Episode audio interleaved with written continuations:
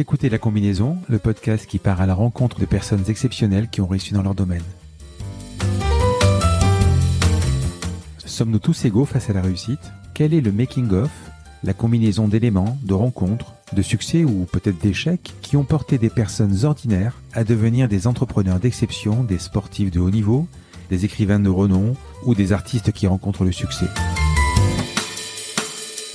Je suis Frédéric Azoulay, un passionné de podcast depuis plusieurs années et dirigeant d'une entreprise papéo.fr, une imprimerie en ligne réactive pour les professionnels et les revendeurs. D'ailleurs, si vous écoutez cet épisode jusqu'à la fin, je vous offre un code promo pour commander sur notre site. Ces parcours de vie me passionnent, me fascinent et je me suis toujours demandé ce qui faisait la réussite d'une personne. Je sillonne la France pour tenter de répondre à ces questions en rencontrant ces personnalités incroyables. Tous les 9 jours, je vous retrouve et je vous partage ces conversations passionnantes qui j'espère vous inspireront autant que moi. Bonne écoute. Salut Adrien. Bonjour Frédéric. Je suis content de te revoir. Suite à l'épisode, et aux autres épisodes évidemment, j'ai eu beaucoup de messages d'auditeurs qui ne connaissent pas forcément l'écosystème startup, le financement, le jargon, il y a beaucoup d'anglicismes. Là, on a la chance d'être à la Station F, dans le temple des startups, c'est quoi C'est le. C'est le plus grand campus de start-up du monde, hein, tout simplement. Du monde? Ouais, exactement. Dès qu'on parle start-up, on parle de levée de fonds. La levée de fonds, c'est bien plus complexe à comprendre qu'un simple financement, qu'un simple prêt. Alors j'ai décidé avec toi de faire ce hors-série pour répondre aux questions que j'ai reçues, faire une sorte de wiki qui vont aider les gens à comprendre. Tu viens de sortir, on en a parlé dans l'épisode précédent, un livre Obtenez les meilleurs financements pour votre projet qui agrège pas mal de solutions. Tu parles de, donc de plus de 1000 solutions. On va tenter d'expliquer comment ça fonctionne. On va essayer de répondre à pas mal de questions. Justement, à quoi ça sert de lever des fonds? Quand lever Le process? Avant, en fait, on allait à la banque faire un prêt. Maintenant, on lève de l'argent. Moi, je dirige une PME. Je suis obsolète. Alors, c'est une très bonne première question. Donc déjà, je suis ravi de, de, pouvoir apporter toutes ces précisions parce qu'effectivement, il y a beaucoup de mythes autour de la levée de fonds, des startups, de l'entrepreneuriat. Et on a vraiment depuis une dizaine d'années un essor et une démocratisation des startups, donc qui sont une catégorie d'entrepreneurs qui sont jeunes ou plus ou moins jeunes, mais au moins des jeunes entreprises euh, qui ont un très fort potentiel de croissance et qui ont aussi un besoin de financement externe. C'est important le mot externe parce que on les différencie souvent de TPE et PME qui eux, euh, bah, c'est des mots qui sonnent un peu comme un vieil animal un peu ronflant et, euh, et, difficile à bouger, ce qui peut être le cas pour des grosses entreprises. Mais euh, leur financement vient avant tout des clients puisqu'ils sont plus installés sur un business plus traditionnel, moins risqué. Euh, donc on, compare souvent les deux, enfin on les met en opposition, une PME et une start-up, euh, parce que ce besoin de financement externe est différent. Euh, donc euh, si on est une PME, généralement, on va pas faire appel à des investisseurs externes, sauf si on a des besoins de financement et de croissance très rapides, comme l'internationalisation ou le rachat d'un concurrent.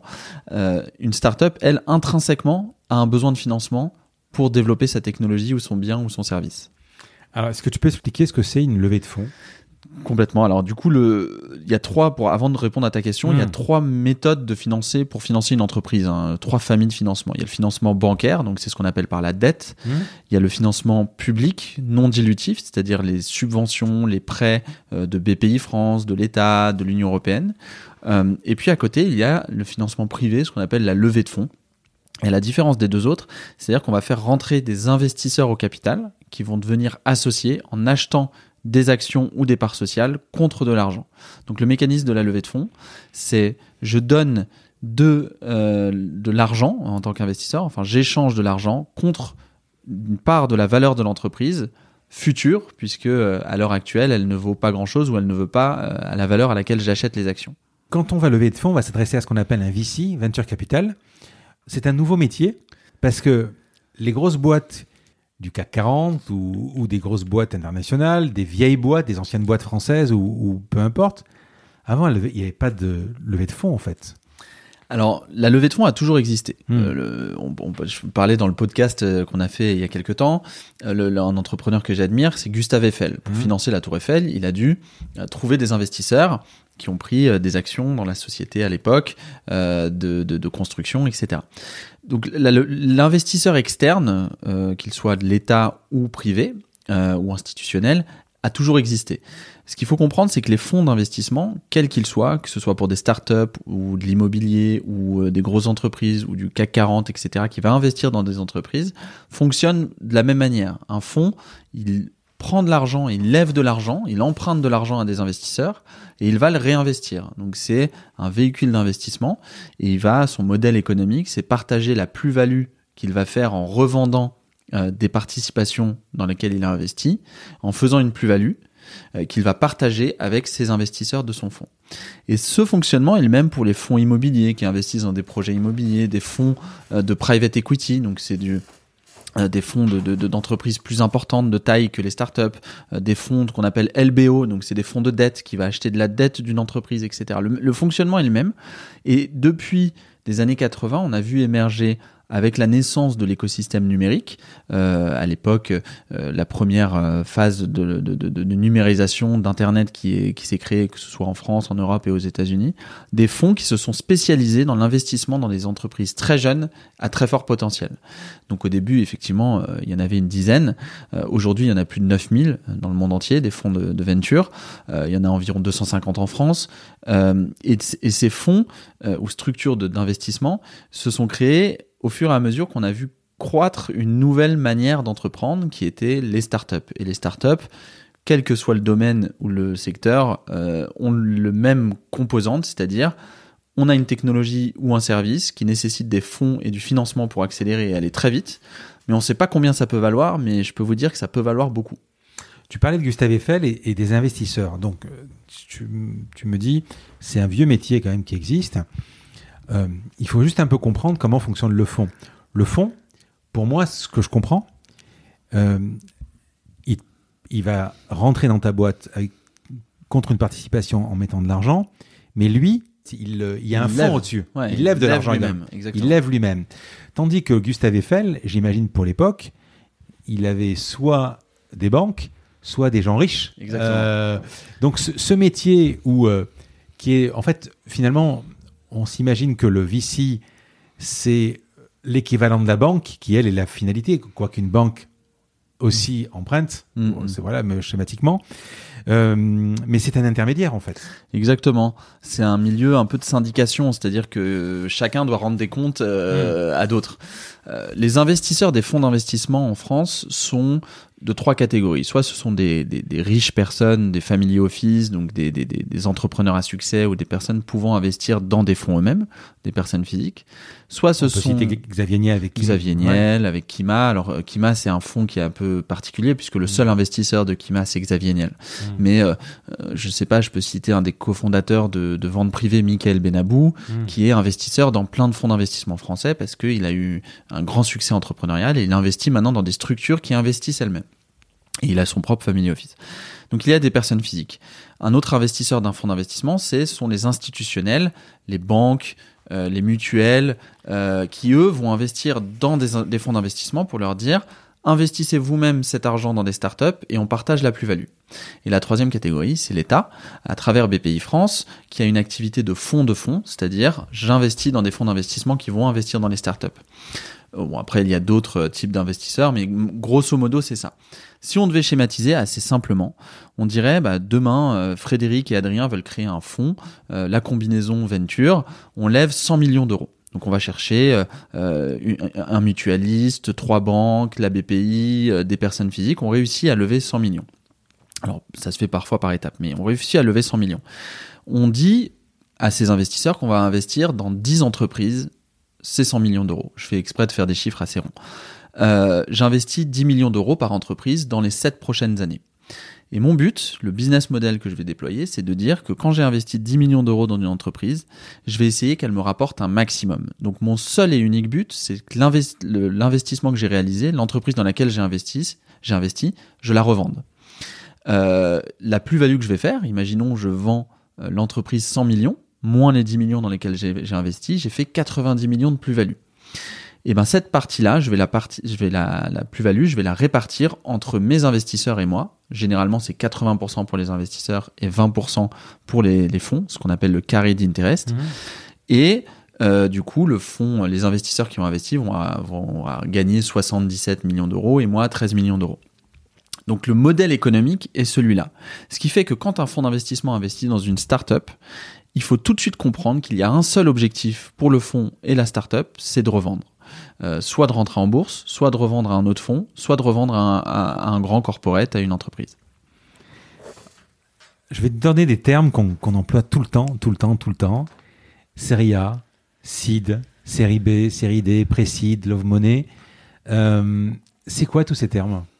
Alors en fait, c'est euh, tout simplement une catégorisation des tours de table, donc des mmh. tours de financement qui sont en fonction de deux choses, du stade de maturité de l'entreprise dans laquelle il y a un investissement et du montant investi. Donc en fait, euh, c'est un terme qui vient des États-Unis, euh, puisque c'est un peu le, le, le berceau de, de, de l'entrepreneuriat start-up et de l'investissement en venture capital. C'est aux États-Unis. Même la Silicon Valley, non? La Silicon Valley, exactement. C'est, euh, ça vient de là. Et c'est, donc c'était des series, des, des series d'investissement. On disait, bah, la boîte, elle a fait une series A, series B, series C, etc. Et on a repris ce, cet anglicisme euh, où en fait on a des séries d'investissements et généralement une entreprise suit à peu près les mêmes. Alors disclaimer, mais toutes les entreprises n'ont pas vocation à lever des fonds. C'est très important de le dire. Euh, même les startups, euh, et on en reparlera tout à l'heure, c'est d'ailleurs le début des problèmes hein, quand on lève des fonds. C'est pas du tout un succès, c'est le début euh, de, de, de, des emmerdes, on va dire. Euh, et donc les tours de table, généralement il y a l'amorçage, on appelle aussi le seed, puis il y a la série A, série B, série C, et en France, c'est en fonction des montants. Donc une startup qui lève entre 1 euh, et 5 millions d'euros, ça va être un seed, euh, un, seed important. Et puis après, plus on avance dans les tours de table, 5 à 10, 10 à 20, on catégorise les tours euh, en fonction des montants et on dit par exemple que telle startup a levé sa série B de 35 millions d'euros, par exemple. Alors, sauf erreur, il n'y a pas de, de, de chiffre établi. Quand je vois Alan qui a fait un site de 12 millions, c'est c'est un très gros site pour, pour l'écosystème français. Euh, j'ai relevé à peu près à quoi correspondait chaque étape. Alors par exemple, tu me dis si c'est juste ou pas, un précide, c'est on crée une équipe, on fait un POC, Proof of Concept. C'est un truc qu'on fait en général sur, euh, sur Excel euh, pour montrer, enfin un truc assez simple. Ou un MVP, Minimal Viable Product, qui là, le prototype, la bêta, etc. Ça dure à peu près 12 mois. Là, encore une fois, il n'y a pas de, de, de truc établi. Ensuite, on fait le seed, où on a créé le produit qui commence à se vendre aux clients à la recherche du product market fit. On peut expliquer ce que c'est le product market fit? Exactement. Alors en fait, c'est exactement comme tu dis, c'est par phase de un peu développement du projet que le besoin de financement se mmh. fait ressentir. Ah, je vais expliquer le product market fit. Ce qui est important quand on parle de tour de table et pour les auditrices et les auditeurs, c'est souvent très abstrait. Euh, telle boîte lève 10 millions, 5, 1, etc. Euh, donc l'argent va dans l'entreprise. Hein, c'est pas les entrepreneurs qui deviennent du jour au lendemain millionnaires, euh, mais euh, c'est des besoins de financement qui existent dans l'entrepreneuriat pour un double enjeu, un enjeu de rapidité, c'est-à-dire développer le bien et le service le plus rapidement possible et atteindre son marché, et un enjeu euh, de concurrence, d'avantage concurrentiel. Donc plus on lève, plus on peut battre ses concurrents et être le premier sur son marché. Donc lever des fonds pour les startups, c'est un enjeu stratégique, c'est-à-dire qu'on peut aller plus lentement seul, mais on peut aller vraiment beaucoup plus vite avec de l'argent et des investisseurs. Et une entreprise qui fait sa proof of concept, donc sa preuve de concept, qui commence à voir tiens mon bien, mon service plaît aux utilisateurs, euh, je commence à capter un marché, euh, etc. va avoir un besoin de financement assez faible, hein, euh, mais qui peut être déjà important entre 500 000 et 3 ou 5 millions d'euros pour avancer et tester son product market fit, c'est-à-dire l'appétence de son produit ou son service à toucher le plus grande cible de clientèle et à arriver à maturité. Donc, par exemple, euh, on peut prendre l'exemple du podcast La Combinaison. Euh, tu crées la combinaison et tu vois que euh, au bout de trois ans, il y a quatre auditeurs ou auditrices.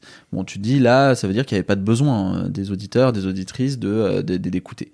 En revanche, si tu vois que chaque fois tu améliores un peu le podcast, tu poses les bonnes questions, tu fais gagner de de l'audimat à chaque épisode, que tu crées une communauté, que tu vois qu'il y avait un besoin existant, parmi ses utilisateurs et s'il y a de la monétisation, il y a du chiffre d'affaires et il y a de la croissance potentielle.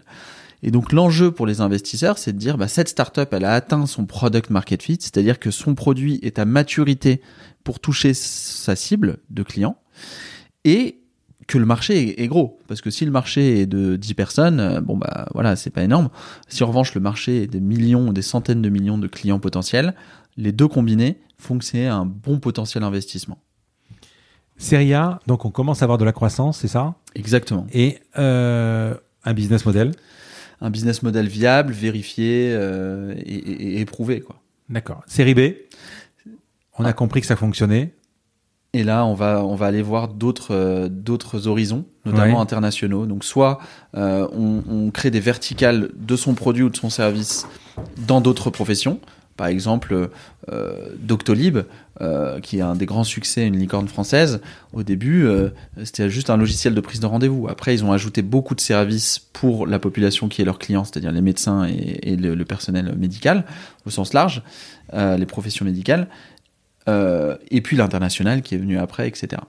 Euh, des entreprises qui sont tout de suite à l'international. Euh, une entreprise très technologique, euh, future licorne française qui s'appelle Algolia, Hmm. euh, qui fait Moteur de recherche. un moteur de recherche, euh, tout de suite a vu que son marché était à l'international, donc il a fallu beaucoup d'argent pour structurer une équipe globale, recruter aux États-Unis, c'est pas les mêmes coûts, c'est pas les mêmes personnes, il faut mettre un associé là-bas, se déplacer, etc.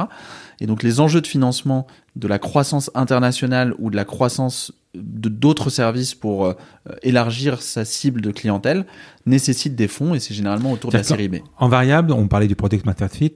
euh, il y a la market size aussi également, la taille de marché. Euh, ce sont deux variables à ajouter dans, dans, dans l'équation. Si l'un est, est énorme, la market size par exemple, c'est que le potentiel est énorme. Exactement. Ouais. Et alors, il y a un élément linéaire dans lequel on n'a pas parlé depuis le début, mais qui se vérifie à chaque tour de table Hmm. Et qui est l'élément fondamental d'un investissement, c'est l'équipe fondatrice. C'est-à-dire qu'on peut avoir euh, le meilleur marché et la meilleure solution si on n'a pas la bonne équipe. euh, on gagnera moins d'argent qu'une entreprise qui a une bonne équipe sur un marché plus petit ou euh, une solution moins mature. L'équipe dans l'entrepreneuriat et les startups est l'élément et la variable d'ajustement fondamentale. Et malheureusement, c'est la variable qui a le plus d'éléments de subjectifs. C'est-à-dire qu'un, c'est pour ça que c'est risqué un investissement dans les startups, c'est qu'il y a mille et une raisons pour lesquelles une startup peut échouer. Et on peut vérifier tous les tableaux Excel, la maturité de la solution, la technologie, les brevets déposés.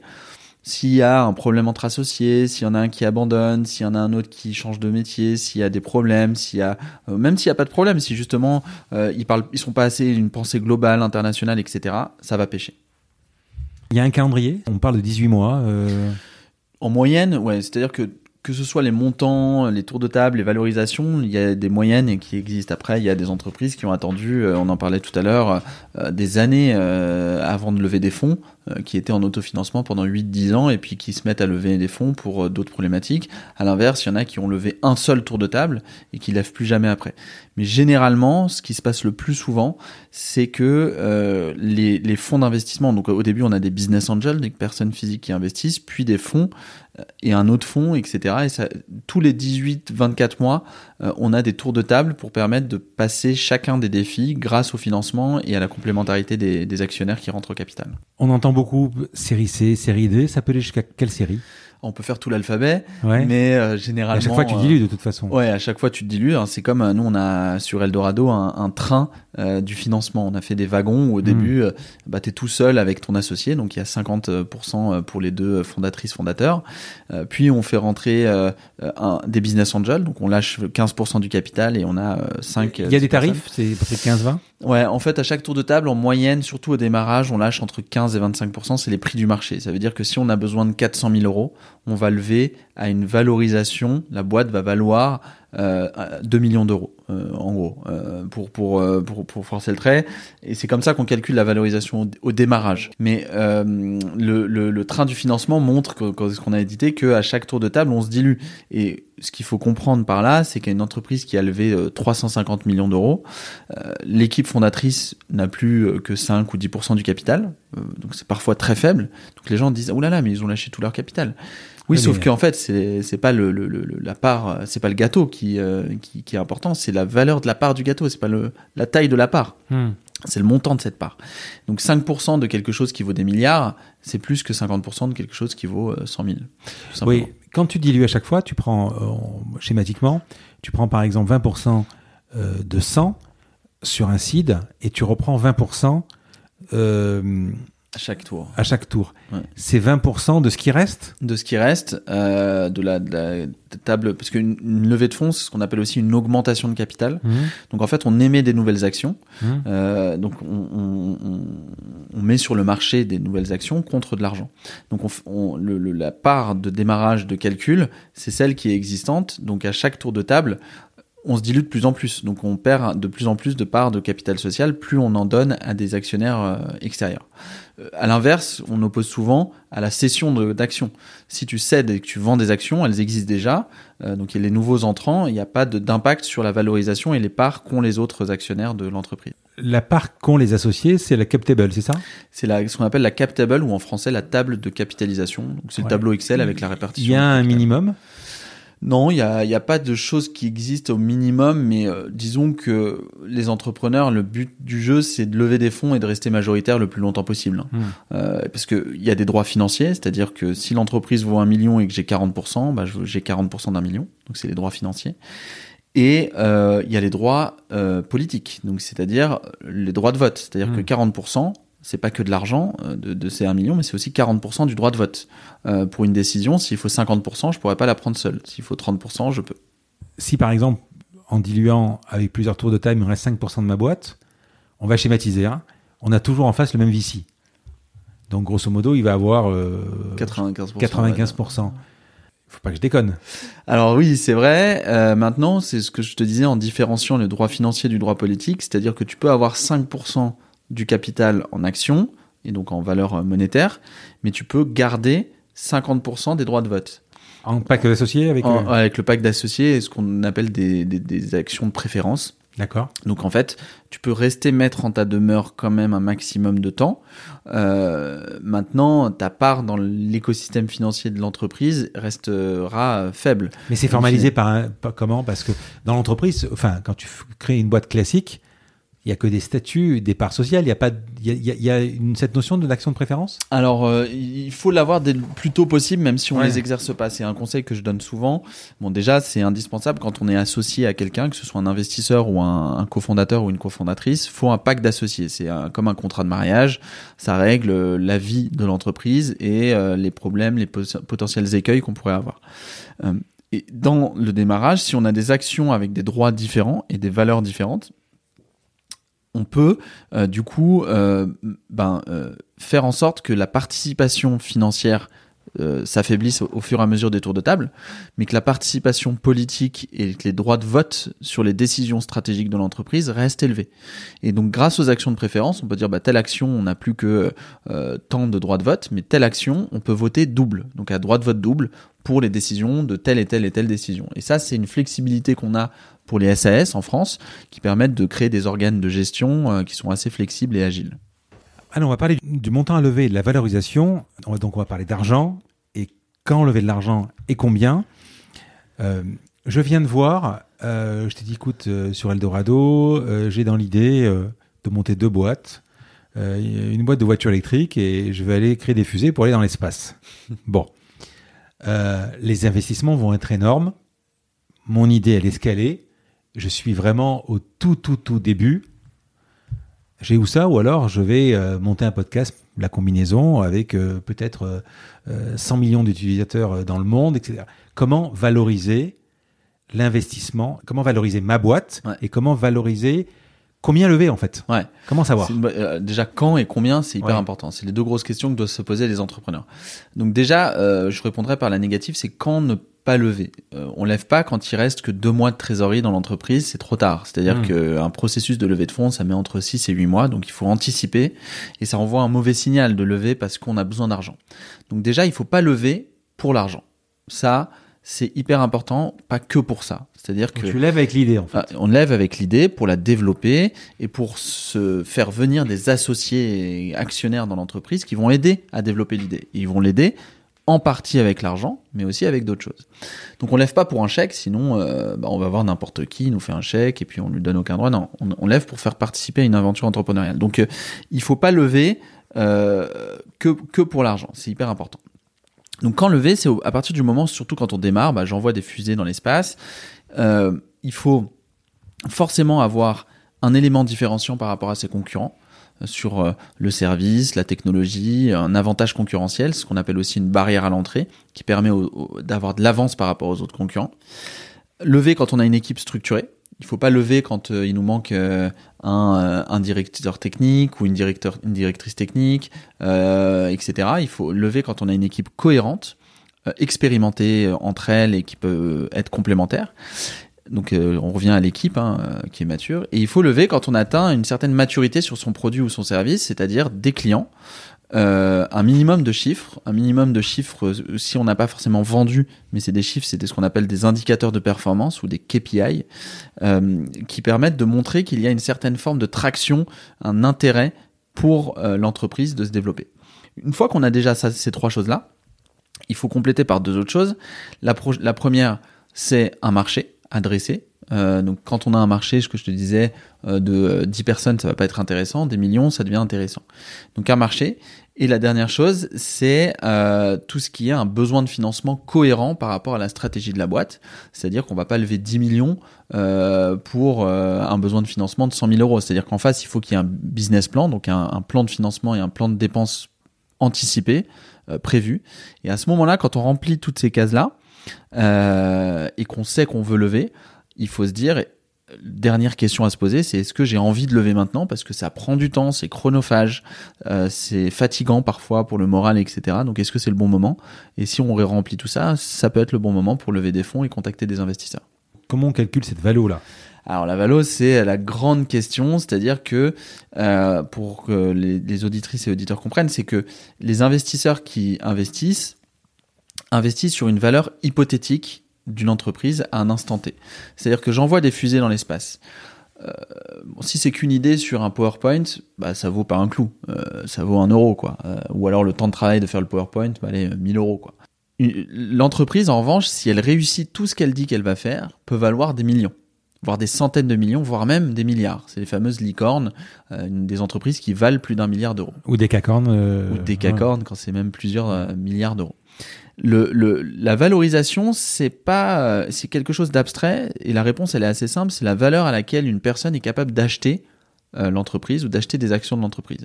Donc si tu me dis que la combinaison vaut 20 millions, moi je te dis non, euh, je veux pas, je, je, te dis pas ça, ça vaut pas 20 millions. Mais si tu trouves quelqu'un dans deux minutes qui dit ouais, moi je, je pense que ça vaut 20 millions, j'achète des actions pour 20 millions, bah la valorisation de la combinaison sera 20 millions. C'est le calcul de la valorisation, donc c'est une réponse un peu bête de dire ça parce que ça se calcule.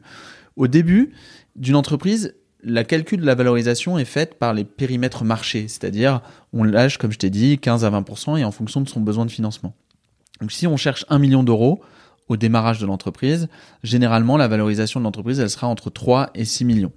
Et c'est une valeur qui va évoluer parce qu'au fur et à mesure des tours de table, la valorisation va s'affiner, euh, elle va grandir, grossir, et elle va s'affiner grâce au périmètre financier, c'est-à-dire ah bah combien vous avez de clients? Et là on va voir euh, la marge, les bidas, le chiffre d'affaires, euh, la récurrence des clients, le churn des clients, donc l'abandon du bien ou du service, etc. On va prendre plein d'éléments financiers pour faire des projections en disant bah si on continue comme ça mais qu'on recrute euh, telle personne, qu'on ouvre tel pays, on pourra faire tel et tel et tel chiffre. Donc dans trois ans, on peut faire cinq fois plus.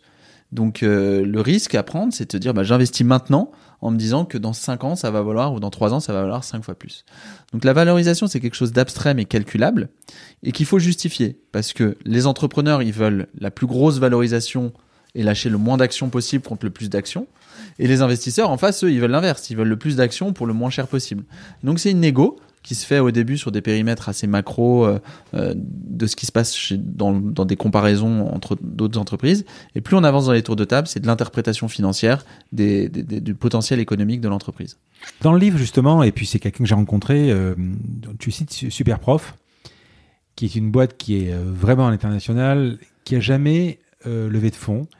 Tu conseilles, on va employer un terme qu'on va expliquer, qui s'appelle bootstrapper euh, autrement dit, c'est autofinancé. Euh, tu conseilles de bootstrapper le plus longtemps possible? Moi, je, je, alors c'est très antinomique par rapport à ce que je fais chez Eldorado, mais mon conseil est celui euh, que je, je, une personne que j'admire aussi, Xavier Niel, qui dit euh, si vous pouvez éviter de lever des fonds, ne levez pas de fonds. Restez propriétaire de vos actions, c'est là où est l'argent, euh, et la levée de fonds n'est pas du tout un impératif pour faire un succès. Maintenant qu'on a dit ça, on sait que pour développer des technologies et ces fameux avantages concurrentiels, euh, croître très vite dans d'autres pays, euh, lever des fonds est un enjeu de rapidité et d'avantages concurrentiels. Donc, lever des fonds devient important. Euh, en face, si tu parles de bootstrapping, donc le bootstrapping, ce qu'on appelle en France l'autofinancement, c'est-à-dire je me finance avec peu, je fais beaucoup avec peu, ou je fais le maximum avec peu. Et on, fait souvent euh, une opposition entre s'autofinancer ou lever des fonds. Et en fait, c'est un faux débat, en fait, parce que il y a des entreprises qui pourraient ne jamais lever et parce qu'elles sont pas faites pour. Il y a des entreprises qui ne pourraient pas faire sans lever des fonds parce qu'elles ont des technologies. On peut parler, par exemple, des biotechnologies biotechnologie, donc c'est les entreprises, euh, par exemple, qui va tester de créer une molécule de lutte contre le cancer du foie.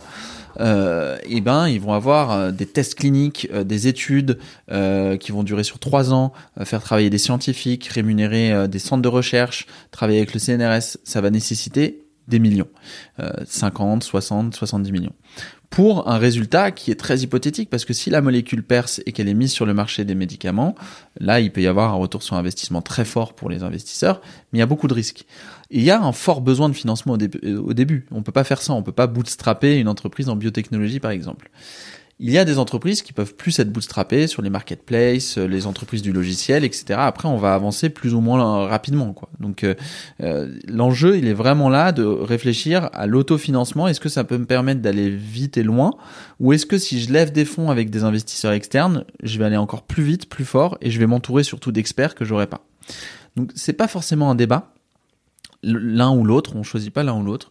Il faut juste comprendre les enjeux de l'un et les enjeux de l'autre. Qu'est-ce qu'on peut faire en faisant de l'autofinancement? Qu'est-ce qu'on peut faire en levant des fonds? Et après, on choisit là où on est le plus à l'aise euh, pour développer son entreprise. Comment peut-on savoir également la somme euh, dont on a besoin? Quand j'ai rencontré euh, Thibaut Elzière des Founders, qui ont créé quand même pas mal de boîtes, il te dit dans le podcast justement, il faut lever les fonds dont on a besoin pas plus. Imagine que la boîte coûte, euh, la boîte est valorisée 4 millions d'euros. Je suis prêt à céder 20%. Donc, je vais euh, lever 800 000 euros. Exactement. Euh, il y a toujours ce rapport. je, si je lève un million, c'est que je vais euh, lâcher 25 Il y a toujours une négociation possible, c'est-à-dire qu'il faut justifier en fait. Le montant qu'on lève et la valorisation sont à justifier pour les entrepreneurs parce que c'est eux qui réclament aux investisseurs. Et puis si les investisseurs font une contre-proposition, ils doivent aussi euh, justifier pourquoi ils veulent euh, plus d'actions pour autant d'argent. Donc les entrepreneurs, généralement, à ce moment-là, doivent faire deux choses, c'est-à-dire ce qu'on a dit tout à l'heure, c'est l'évaluation financière de leur entreprise, les comparables, ce qui se fait par rapport au marché, mais aussi calibrer parfaitement, ça c'est l'enjeu, le besoin de financement. Et comme le dit Thibault euh, Defenders, euh, il ne faut pas lever pas assez et pas trop d'argent. Parce que si on lève trop, euh, on va mal le dépenser et puis on va lâcher plus de capital qu'on aurait pu et donc on va se, restreindre à relever plus tard et à relâcher du capital. On va quand même rappeler que le, que l'argent qu'on lève, c'est pas pour le mettre en banque, l'économiser, il faut le cramer.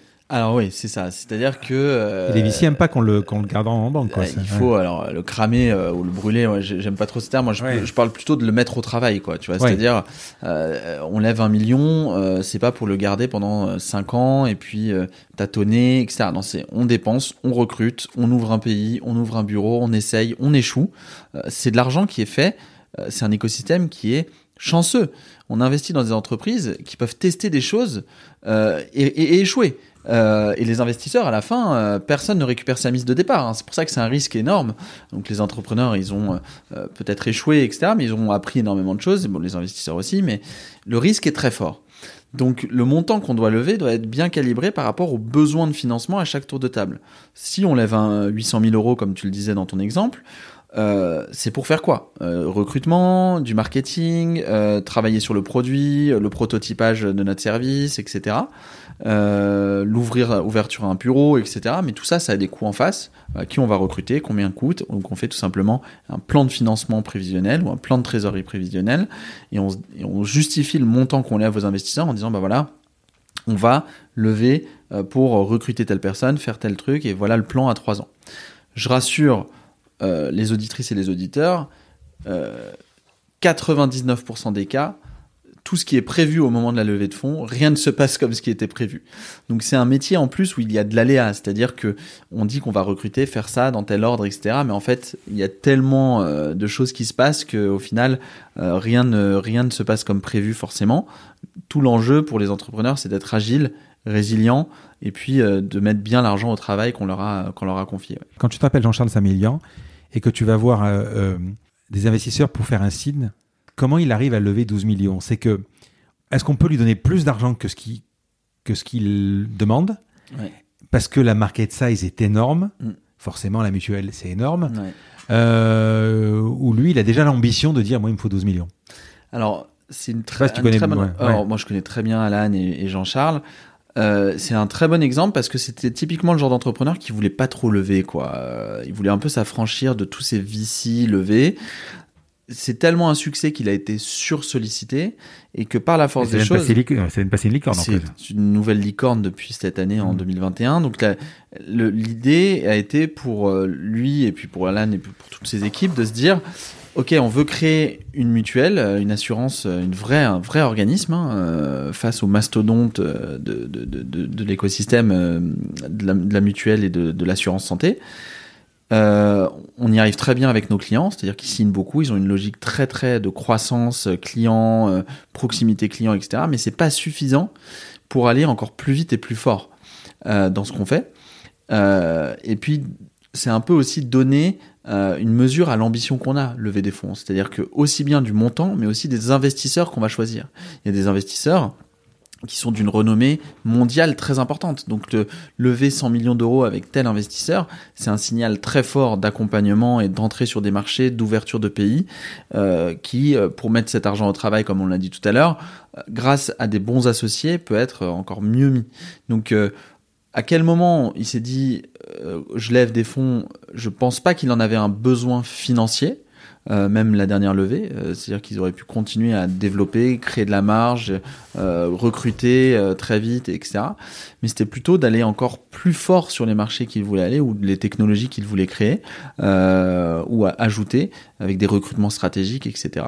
Et donc, nécessité faisant loi, pour arriver aux ambitions qu'on a, même si on n'est pas trop chaud pour lever des fonds, ça se présente comme un, impératif. Alors, je ne sais pas qui ils ont levé, mais tu prends par exemple, quand j'avais rencontré Cyril Chiche euh, de Lydia et, Alexandre Pro la même semaine de Conto, ils avaient levé euh, les deux la même semaine avec euh, Tencent, donc le géant chinois, ce qui signifie que quand tu vas aller chercher les 30 ou 40 millions d'euros, plus, je crois même pour, j'ai plus les chiffres en tête, plus de 100 millions, je crois, pour peut-être Conto. 105, ouais, je crois. Ouais. L'écosystème des VC qu'on a chez nous, pourra peut-être pas suivre. Il faut aller voir un peu euh, peut-être des Tencent ou des Sequoia. Exactement. On a aujourd'hui un écosystème qui est très mature, qui a énormément progressé, beaucoup plus vite que même tous les, écosystèmes, mais qui a encore deux problèmes majeurs. Le premier, c'est ce qu'on appelle les exits. Euh, donc c'est comment je vais pouvoir revendre les participations dans lesquelles j'ai. Il y a un écosystème qui doit se créer de racheteurs de startups, de technologies, de services pour les ajouter soit à leurs fonds, soit euh, à, leurs clients, etc.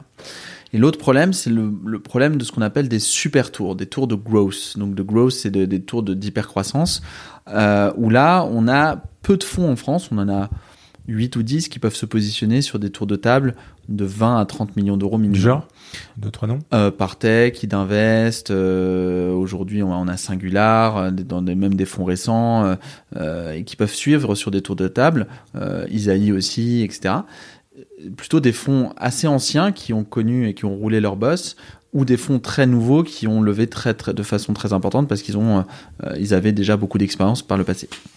Donc les fonds, euh, ce qu'on appelle aussi late stage. Il y a Gaia Capital aussi, euh, avec deux, deux, deux, investisseuses ou investisseurs eux, de, de, de, grands talents qui peuvent investir 20, 30, 50 millions sur des entreprises. Et c'est un métier qui est différent parce que le late stage, c'est-à-dire qu'on arrive après tous les autres investisseurs pour les tours de table les plus déterminants, les plus avec un enjeu très euh, très important stratégique parce qu'on met beaucoup d'argent euh, pour des boîtes qui ont une valorisation énorme.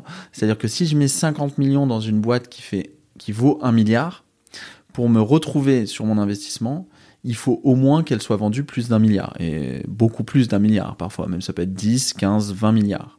Donc le calcul est pas anodin à faire, c'est-à-dire qui pourra le racheter, euh, à combien, etc. Et comment je vais pouvoir faire une plus-value sur l'investissement que j'ai réalisé. À ce niveau-là, l'exit possible, c'est qu'aussi l'IPO c'est l'entrée en bourse, l'IPO qui est vraiment un, mais qui peut mal se passer.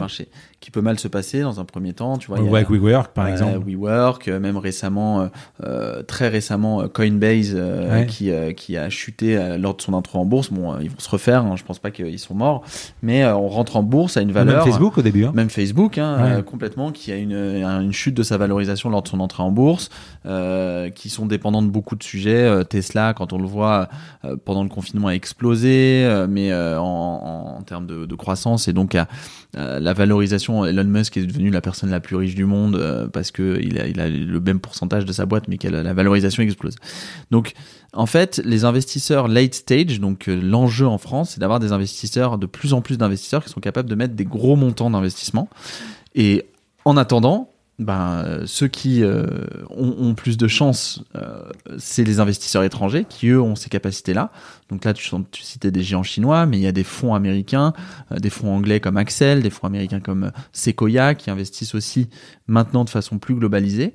De plus en plus en France, parce qu'ils voient que les entrepreneurs ont du talent international, ont des, des technologies de rupture très fortes, et donc sont des bonnes opportunités d'investissement.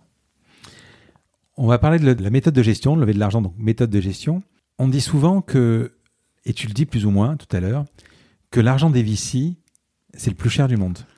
C'est la, tu l'as dit tout à l'heure, c'est la dernière solution. Elle, va coûter cher, elle va coûter très cher puisqu'elle a coûté des parts. Est-ce que tu es d'accord avec ça Oui, moi je suis tout à fait d'accord avec ça. Ah, c'est pas hyper, comme tu dis, c'est contre-productif par rapport à ta... Bah, en fait, c'est un peu. Oui, moi je suis complètement d'accord avec ça. les entrepreneurs doivent savoir que ce qui a le plus de valeur dans leur entreprise, c'est leur temps et leur talent. Euh, et il est représenté par le succès de leur entreprise. Et le succès de, leur entreprise est représenté par une chose, c'est la valeur de cette entreprise. Donc si euh, je suis un entrepreneur que j'attends 20 ans avant de, développer ma boîte et de la revendre et que j'ai jamais fait rentrer d'investisseurs au capital et qu'elle vaut un milliard, bah je peux me faire un milliard d'euros dans un an. Je fais exprès de, donner des chiffres un peu euh, triviaux. En revanche, si euh, je voulais la revendre, si j'ai fait rentrer des investisseurs à un instant T et que j'ai revendu 10 ans plus tard à 500 millions, bah, je me rends compte que euh, au final, j enfin, on peut pas s'en rendre compte, tu vois, on peut jamais savoir. De toute façon, euh, c'est le sens de la vie, on peut jamais savoir qu'est-ce qui se serait passé si et si et si. Toujours est-il que la valeur que les entrepreneurs ne doivent jamais euh, oublier, c'est la valeur des actions qu'ils ont dans leur capital. Donc donner des actions, c'est nécessairement contre de l'argent, donc pas contre des services, hein, contre de l'argent, et contre des compétences qui vont aider l'entreprise à se développer. Et c'est là que c'est important que les, auditrices et les auditeurs comprennent. comprennent. C'est-à-dire que lever un million d'euros, ce n'est pas qu'avoir un million d'euros dans le compte en banque. C'est d'avoir des nouveaux associés, de partager la gouvernance de l'entreprise, de partager l'histoire de l'entreprise, euh, de prendre des décisions en commun, d'avoir des, des, idées communes, euh, même si la gouvernance reste euh, dans la plupart des cas aux entrepreneurs. Hein. Moi, je prends souvent l'exemple de euh, la voiture, hein, on met de l'essence. le, voilà, l'entrepreneur, il doit aller à la station-service avec son investisseur qui met de l'essence et il s'installe sur le siège passager. Euh, parfois même, il s'installe dans le coffre. Hein. L'investisseur, il veut rien savoir. Tu m'emmènes où tu veux, mais je te fais confiance et je, te mets des, je t'ai mis de l'essence. Euh, faut faire attention que l'investisseur, à l'inverse, il soit pas trop euh, à commencer à jouer avec le GPS, à, à, dire prends à droite, à choisir la musique dans la voiture. Euh, tout ça pour euh, faire une métaphore sur le fait que la gouvernance reste aux entrepreneurs, mais elle est quand même, on n'est plus seul à mettre à bord. On, on, a des gens qui vont venir rendre des comptes, demander des comptes aussi. Mais, mais en plus, ce qu'il faut quand même rajouter, c'est que souvent, quand une startup se crée, elle n'a pas forcément les moyens d'aller payer 80 ou 100 000 euros par an un développeur un CTO, elle le prend dans l'aventure, elle lui donne des parts. Euh, donc, au parts que prend l'investisseur, il faut quand même ajouter pas mal de parts, souvent des euh, early, euh, je sais pas comment on appelle ça, euh, enfin, ceux qui arrivent très tôt. Exactement. Et euh, au fur et à mesure, tu dilues de plus en plus, quoi. Exactement. Tu te dilues dans le capital et euh, dans la prise de, de, décision et de gestion, il y a plus de monde qui, qui, sont concernés. Alors après, tu peux avoir 30 investisseurs, mais avoir un board donc de gestion mmh. que de 4, 5, 6 personnes. C'est d'ailleurs ce qui est conseillé parce qu'on va pas, c'est pas des sociétés anonymes avec vote collectif, etc., assemblée générale annuelle ça reste quand même un organe de gestion qui doit être agile et, restreint, mais avec des personnes qui vont venir donner leur, euh, qui ont leur mot à dire en tant qu'investisseur. Euh, et il y a des débats, il y a parfois des frictions, voire des clashs, euh, mais la plupart du temps, et c'est ce qu'on souhaite, c'est qu'il y ait des très bonnes collaborations qui se font. Donc il faut choisir ces investisseurs non pas par le chèque, mais par aussi les compétences et ce qu'ils vont apporter au projet en termes de réseau et de développement. Alors pour prendre ton exemple de voiture, lever des fonds, c'est comme faire le plein en fait. C'est ça mis à part que c'est pas de l'essence, mis à part que c'est du temps, on se donne du temps en fait. Euh, est-ce qu'on peut dire, tu sais, cette, euh, on dit, est-ce que c'est l'inverse du temps, c'est de l'argent en fait? C'est un peu, c'est un peu vrai. euh, dans les, dans les, en fait, on achète du temps euh, pour croître plus vite on achète du temps, ouais, on achète euh, aussi un peu du fuel, c'est-à-dire que bah, un million d'euros dans le compte, on peut tout de suite recruter 10 euh, personnes, quoi, tu vois, et donc avec 10 personnes, on peut tout de suite faire plus de chiffre d'affaires que tout seul. Hmm. C'est un peu euh, rapide de, de, penser comme ça, voilà, tu peux recruter des, des grands talents qui peuvent te permettre d'aller loin de l'international, quoi. L'argent est, est plus important que les parts? Non, le, les parts restent le plus important parce que c'est la mmh. valorisation future de l'entreprise. Et en fait, un entrepreneur, globalement, doit se dire, si un jour je revends mon entreprise, que je la cède à mes enfants, que je rentre ah, en bourse, que voilà, c'est de l'argent que je vais récupérer, c'est de ces actions-là, quoi. Ce qui, ce qui, est quand même marrant, c'est avec les gens que je rencontre et, quand je quand j'écoute et moi, je, je, je, rate quasiment jamais un épisode de Tech Co là sur BFM. Euh, quand tu parles de start-up aujourd'hui, on va célébrer la levée de fonds il a levé un tel, il, avait, il a levé tant, il a levé tant, il a levé tant. Euh, c'est devenu une méthode de gestion. Enfin, je sais pas comment t'expliquer. À mon époque, je parle comme un vieux, tu mesures quand même la valorisation de la boîte avec les capitaux propres. Capitaux propres, c'est le montant du capital initial, les bénéfices de l'année et les reports. C'est à peu près ça Ouais, exactement. Exactement. Bon. Là, tu peux avoir les comptes courants associés. Enfin bon, euh, Là, quand euh, Alan, je vais pas parler d'Alan parce que c'est franchement une super boîte et, euh, je l'adore. Enfin, en plus, on a, on a eu un super épisode et c'est un. Ouais, tu peux avoir une boîte qui vaut, qui a un million de capitaux propres, mais qui vaut 2 milliards. Oui, mais c'est ça. C'est-à-dire qu'en fait, par la somme des levées de... C'est-à-dire que si je monte ma boîte aujourd'hui, la combinaison, et que je trouve Tencent qui met un milliard, je deviens une licorne direct. Exactement. Exactement. C'est pour ça que c'est à, la fois, et j'en ai conscience pour les personnes qui sont pas de cet écosystème, voire même parfois les personnes qui sont dans cet écosystème, c'est que c'est assez peu palpable et que c'est un peu ridicule. Parfois, on est là, mais attends, euh, en plus, ils font la fête sur BFM euh, quand ils ont levé. Euh, bon, alors ça, là-dessus, moi, j'ai un avis très tranché, c'est que fêtez-le, faut le faire, mais rebouchez le champagne très vite, quoi. Euh, parce que c'est bien, ça fait une fête. En plus, on a de l'argent, donc on peut acheter du bon champagne. Donc voilà, on fait la fête avec ses équipes. C'est un accomplissement parce qu'on a la confiance d'investisseurs pour aller à la prochaine étape. Mais faut reboucher très vite. C'est le début des emmerdes, c'est le début des challenges, lever des fonds.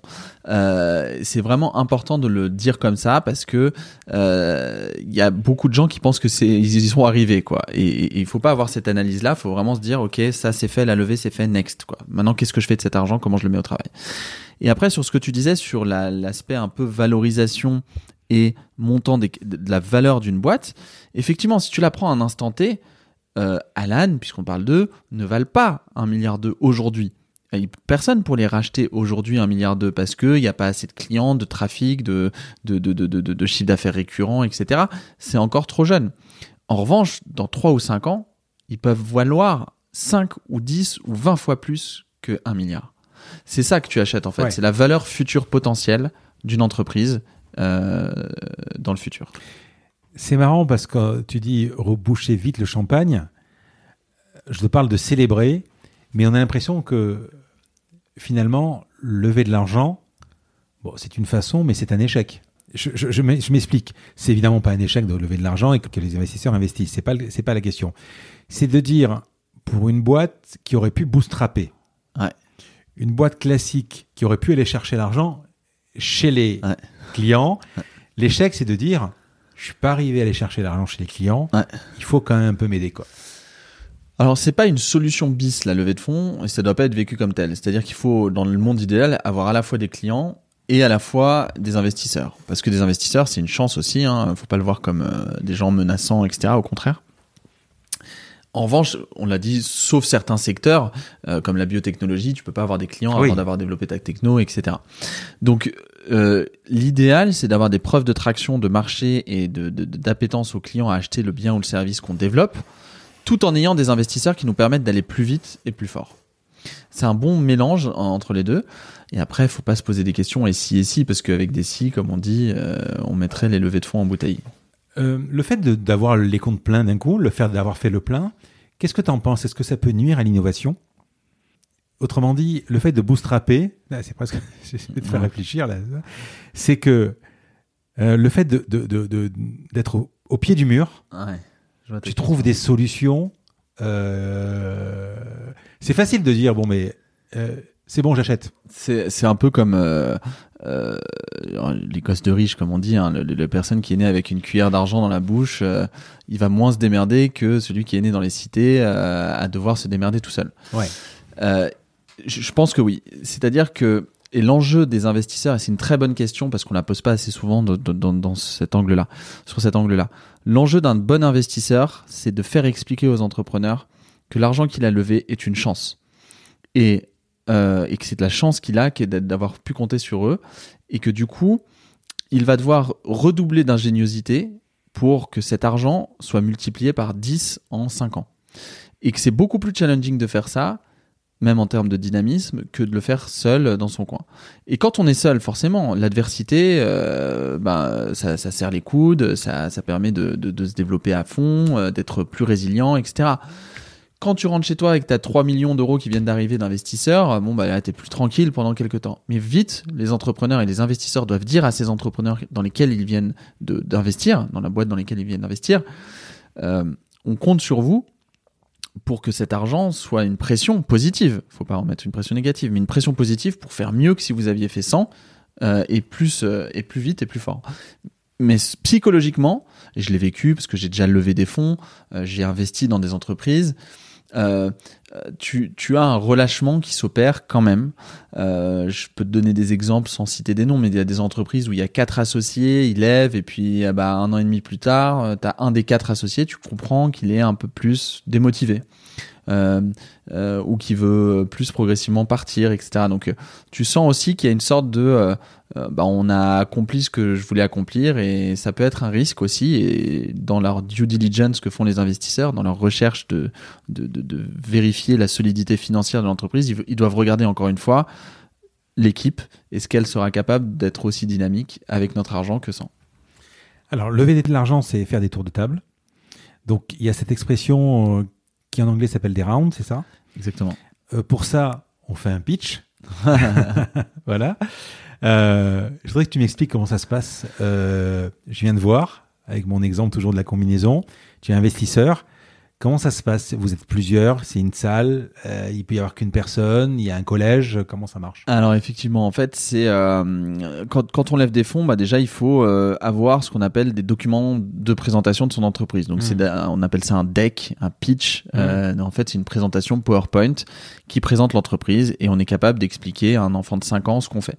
Et ça, c'est un challenge parce que souvent les entrepreneurs ont les œillères et sont à fond dans le truc et n'arrivent même plus à expliquer ce qu'ils font. Non, il faut avoir une présentation et des documentations financières, ce qu'on appelle un business plan, disant bah, comment on gagne de l'argent, comment on le dépense et comment on va devenir rentable dans les cinq prochaines années. Alors, on le voit sur une émission qui est pas mal, qui revient d'ailleurs, euh, qui veut devenir mon associé. Exactement, qui vulgarise très bien cet aspect-là, ta question. C'est-à-dire, euh, qu'est-ce que tu dis aux investisseurs Et tu vas faire ce fameux pitch qui est une présentation orale, euh, avec, tu peux avoir un support papier ou écrit, mais euh, euh, qui va expliquer ce que tu fais. Bon, bah voilà, moi je fais la combinaison, c'est ça, on gagne de l'argent de cette manière. Dans deux ans, je veux faire ça, je recruterai telle personne et je gagnerai de l'argent de telle manière. Donc, si vous investissez, euh, je vous garantis que dans quelques années, je vous pourrez euh, faire une plus-value sur votre investissement et gagner de l'argent grâce à la revente de mon entreprise. le deck et le, et le business plan, c'est la même chose? C'est pas la même chose. C'est deux documents séparés. En fait, il y a trois documents. Généralement, mmh. on peut faire deux, voire trois. Les deux documents indispensables, c'est le deck. Donc, c'est une présentation PowerPoint de l'entreprise. Enfin, des slides. Généralement, une vingtaine, 20 mmh. slides, c'est très bien. Euh, qui est ce qu'on fait, qui sont nos concurrents, comment on gagne de l'argent, qui est notre équipe, etc. Euh, là-dessus, il y a plein de ressources qui existent, etc. Et le business plan, c'est l'interprétation financière sur Excel, généralement, de comment on gagne de l'argent, comment on en dépense et comment on devient rentable. Ces deux documents sont indispensables. Il y a un troisième qui peut être un condensé des deux en une page, qu'on appelle un executive summary, euh, donc qui est une présentation, un one-pager en une page euh, de ce qui est résumé en fait dans le document Excel ou dans les slides euh, pour que les investisseurs en une seconde, comme un CV, ils voient l'avantage que ça a d'être dans Mais le, le, le, type qui s'y connaît pas, ça se trouve assez facilement sur Internet ou sur Eldorado par exemple Oui, oui, sur Eldorado, on a beaucoup de ressources gratuites, hein, évidemment, mmh. des templates, de business plans, de, de, de, de, de, de présentation aux investisseurs, etc. Euh, les entrepreneurs qui ont peur ou ne s'y connaissent pas forcément, il suffit de creuser un peu et il y a vraiment beaucoup de ressources qui existent pour, euh, pour Et c'est un collège ou euh, quand on vous quand on est reçu ici alors il y a plusieurs non alors non euh, tu veux dire pour Eldorado ou quand on lève des fonds non non quand on lève des fonds en général alors quand on lève des fonds, on a plusieurs choix. Euh, déjà, il faut donc ces documents préparatoires et ensuite il faut identifier des investisseurs. C'est-à-dire mmh. que euh, on peut pas contacter tout le monde et envoyer à tout le monde euh, des opportunités d'investissement. Euh, il faut savoir quels sont les types d'investisseurs parce qu'ils viennent du secteur, parce qu'ils ont déjà investi dans des boîtes similaires en termes de business model, de, modèle économique, euh, parce que euh, ils viennent du pays dans lequel on ouvre un pays, euh, qu'ils ont un réseau qui peut nous permettre de développer notre entreprise si on est dans le secteur médical, euh, recrutement, etc. Alors je l'explique aussi, c'est quand on va se balader par exemple sur les sites internet, on a toujours quasiment tout le temps une rubrique portfolio où on a la liste des, investissements et c'est sûr que si on a affaire à un VC qui fait de la biotech, et qu'on ait une biotech, c'est quand même plus intéressant que d'aller faire. Euh, Exactement. Donc l'enjeu des entrepreneurs, c'est au démarrage de cibler les investisseurs. Donc comment on les cible? Bah déjà, on, on, on, fait parler de soi, on parle de soi, on fait du réseau euh, sur LinkedIn, le, le, réseau des anciens de l'école, euh, de, de, dans, dans, le travail dans lequel on était, on fait parler de soi. Voilà, j'ai créé cette boîte, je fais ça. Peut-être qu'un jour je vais lever des fonds. Ah, maintenant je vais lever des fonds. Euh, je ressollicite un peu le réseau que j'ai contacté et par le, phénomène des rencontres, on va dire ah bah tiens moi j'investis, moi je peux te présenter un investisseur. Donc déjà faire parler de soi c'est important. Donc faut pas tout dire, mais faut euh, faire parler de soi à son réseau. Ensuite, euh, il faut communiquer sur ce qu'on fait, sur LinkedIn, sur un blog. Il y a énormément de moyens de communication parce que ça va attirer une visibilité des investisseurs sur l'entreprise. Et au, début, on a quasiment que ça. Hein. On a un beau logo, un beau site web, un beau service, euh, quelques petits clients, etc. Mais pour attirer des investisseurs, il faut aussi réussir à vendre du rêve. C'est beaucoup, euh, c'est ça qui dérange souvent les gens de l'extérieur, euh, de l'extérieur sur la valorisation des boîtes, c'est que c'est des, des, entrepreneurs dans les startups, ils parlent beaucoup et ils n'ont pas fait encore énormément par rapport à d'autres entreprises, etc. Mais c'est un peu que ce qu'on a au début quand on est entrepreneur, surtout dans la dans la tech. C'est en face-to-face ou tu as, doublé Alors non, d'abord c'est plutôt faire parler sur Internet, euh, avant dans des événements, faire des, bah, des présentations de notre bien, notre service, faire parler à nos clients aussi, euh, donner la voix aux clients. Et puis après, euh, il faut utiliser les réseaux, que ce soit LinkedIn, sur Eldorado évidemment on a, on a énormément d'investisseurs et on les cible et on les contacte. Et là, on va soit les contacter en face-to-face, donc c'est généralement des business angels, donc des personnes physiques qui investissent dans des startups, soit ce sont des réseaux d'investisseurs, donc qui se constituent en réseau, ça veut dire qu'ils vont diriger euh, un réseau comme Paris Business Angel, d'investisseurs à Paris, euh, Femmes Business Angel, euh, Business Angel des, des, grandes écoles pour les écoles, etc. Enfin, il y a des réseaux ou des clubs d'investissement où on va pitcher devant un collège d'investisseurs qui va décider collectivement s'ils investissent ou non dans l'entreprise en question. Donc euh, euh, à la majorité. Donc on peut soit avoir une personne, un interlocuteur qui est seul, qui peut investir 10 000 euros ou 500 000 euros si c'est une grande fortune. Soit on va avoir un réseau qui va collecter plusieurs euh, investisseurs. Tu veux dire que je peux pas aller chez Partech ou chez euh, Isaiah et parler devant eux directement? Alors si, tu seras sûrement reçu parce que le métier des investisseurs professionnels, cette fois, à la différence des business angels physiques, oui. ils n'ont pas de business model, ils espèrent un jour revendre, mais euh, c'est pas leur métier, sauf certains, euh, très rares. Les fonds d'investissement, comme on l'a dit au début, leur modèle économique, c'est d'acheter des parts d'une entreprise pour les revendre plus tard et faire de la plus-value qu'ils partagent avec leurs investisseurs. Euh, donc leur métier, c'est de choisir les meilleures entreprises de leur secteur. Si c'est un fonds généraliste, bah, plusieurs secteurs. Si c'est un fonds spécialisé, le secteur dans lequel il est spécialisé. À ce moment-là, imaginons qu'on est dans une startup seed, euh, encore une fois, on peut reprendre la combinaison et j'ai un modèle économique, etc. On peut envoyer des demandes d'investissement à plein d'entrepreneurs et à partir du moment où le fonds fait bien son travail, il va recevoir euh, pour voir où est-ce que tu en es dans la maturité, etc ils vont dire non dans 97% des cas. C'est des stats, hein. Euh, mais on peut rentrer dans les 3% si on a euh, bah, arrive au bon moment par rapport au montant d'investissement, par rapport à l'aspect concurrentiel, à l'équipe qu'on est et à la complémentarité qu'on pourrait déployer avec les investisseurs qui viennent dans le tour de table. Et tu conseilles de venir, par exemple, euh, tous les co-founders? Alors, mon conseil là-dessus, c'est de dire qu'il faut un associé fondateur ou fondatrice qui se charge de ces aspects financiers. Pourquoi? Parce que la levée de fonds, ça prend du temps, c'est dur pour le moral, euh, c'est très chronophage, faut renvoyer des documents, échanger, etc. Si on s'y met à tous les associés, ça va ralentir drastiquement le développement le jour du rendez-vous. Même le jour du rendez-vous, si c'est le premier rendez-vous, euh, c'est pas besoin de venir à trois, à quatre associés. Euh, là, après, évidemment, quand euh, le, le, fonds fait bien son travail, les investisseurs, ils demandent à parler aussi aux autres, euh, voir, sentir, euh, leur poser des questions. C'est une histoire de feeling, et ils vont rentrer à ce moment-là. Mais quand on fait le roadshow, donc ce qu'on appelle un roadshow, c'est un, un, un, démarrage de contact de toutes les, les personnes qui sont susceptibles d'investir dans l'entreprise. Il vaut mieux le faire euh, avec d'abord le CEO, donc le, le, la dirigeante ou le dirigeant de l'entreprise, pour euh, limiter l'impact que ça a sur l'entreprise. Parce que lever des fonds, bah, tout le temps qu'on passe à lever des fonds, on le passe moins à chercher des clients ou à développer son service ou son bien. Le fait de bien savoir parler ou bien se vendre, c'est hyper important. Ah Pourquoi? Oui. Parce que par rapport à l'introverti qui est peut-être euh... ça va être plus difficile. C'est-à-dire qu'en fait, bon, il y a des personnes introverties ou plus taiseuses ou quoi qui réussissent aussi à lever. Hein. C'est pas, c'est pas un indispensable. Mais lever des fonds, c'est euh, vendre du rêve, c'est raconter une histoire, c'est embarquer des investisseurs dans dans une histoire. Donc il faut quand même être un un, un conteur euh, d'histoire. Alors, faut pas l'être trop, faut aussi être très terre à terre, faut être aussi bon gestionnaire, mais faut être aussi visionnaire. Et pour em embarquer des gens dans de la vision, euh, bah voilà, euh, Elon Musk, il réussit euh, ses projets avec euh, sa folie entrepreneuriale. Euh, on n'a pas tous besoin d'être comme Elon Musk, on peut être beaucoup plus entre guillemets raisonnable. Maintenant, il faut quand même embarquer dans une histoire des investisseurs qui vont mettre de l'argent et parfois beaucoup d'argent dans l'entreprise. Quand tu as investi toi, est-ce que tu sais dans les deux minutes si tu vas investir ou pas ou tu peux te tromper?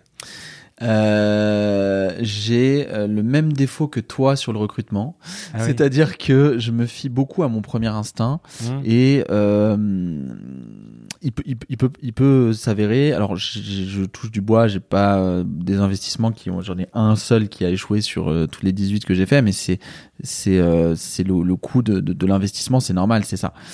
Euh, je, je, me fais une opinion très vite sur le produit, sur le service, sur l'équipe.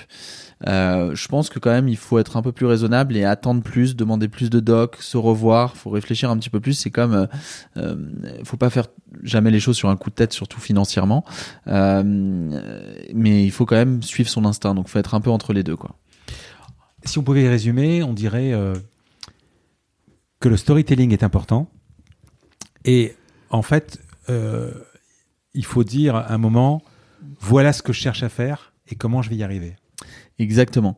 Euh, il faut être à la fois c'est un savant mélange entre les dents, les deux, pardon, c'est un savant, un, donc c'est un savant mélange entre les deux. Mmh. Euh, C'est-à-dire qu'il faut à la fois vendre du rêve et avoir une ligne stratégique forte, mais euh, avoir déjà démontré des choses aussi. Et, et, et, et, voilà, on peut pas trop vendre du rêve, mais on peut pas aussi être trop dans les chiffres actuels. Il faut vraiment être on dit aussi que le produit n'est pas si important si les clients le payent. Qu'est-ce que tu en penses?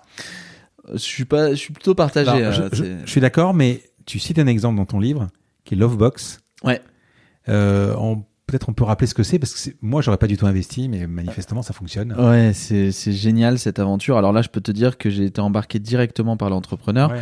euh, Jean euh, qui a créé une, une boîte euh, donc c'est une box c'est bien fait en fait ouais, en bois en bois très jolie euh, où on envoie un texto et la boîte bouge avec un cœur qui tourne quand on reçoit un message et on peut le lire dans la boîte. Donc on se dit OK, mais pourquoi euh, il suffit d'envoyer un WhatsApp, je t'aime ouais. et puis c'est bon.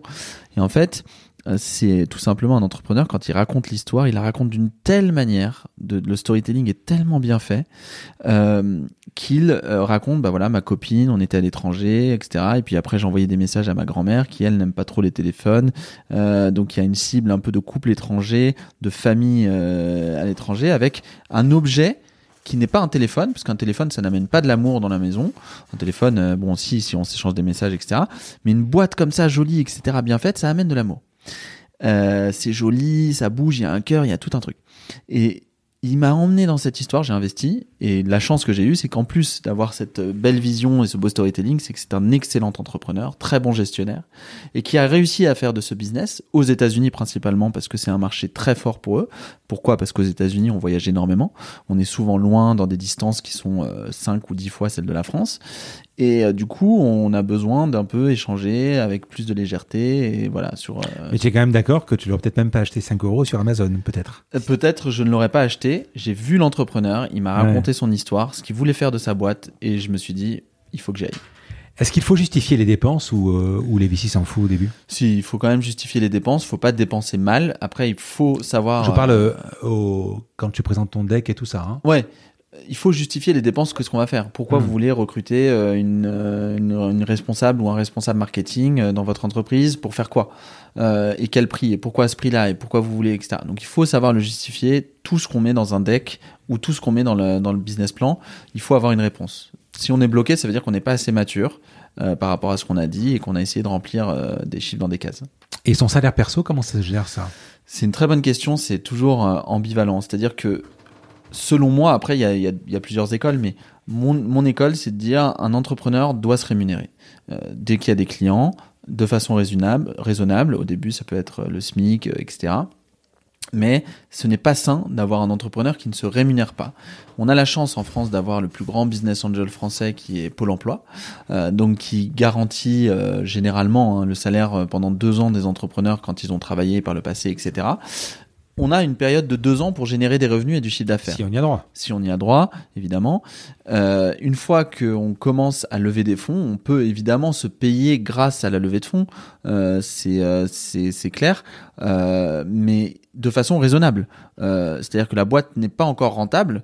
Mais on a des frais de vie. Hein. Les entrepreneurs, c'est pas des robots qui font des entreprises. C'est des gens qui ont des femmes, des enfants, des maris, euh, qui euh, euh, ont besoin de d'acheter une maison, d'évoluer profession- professionnellement certes, mais personnellement aussi.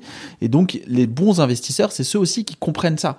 Comment je vais garder cet entrepreneur ou ces entrepreneurs à la tête de l'entreprise, motivés le plus longtemps possible? Je vais pas leur dire de se payer 1000 euros par mois parce qu'au bout d'un moment, ils vont s'essouffler.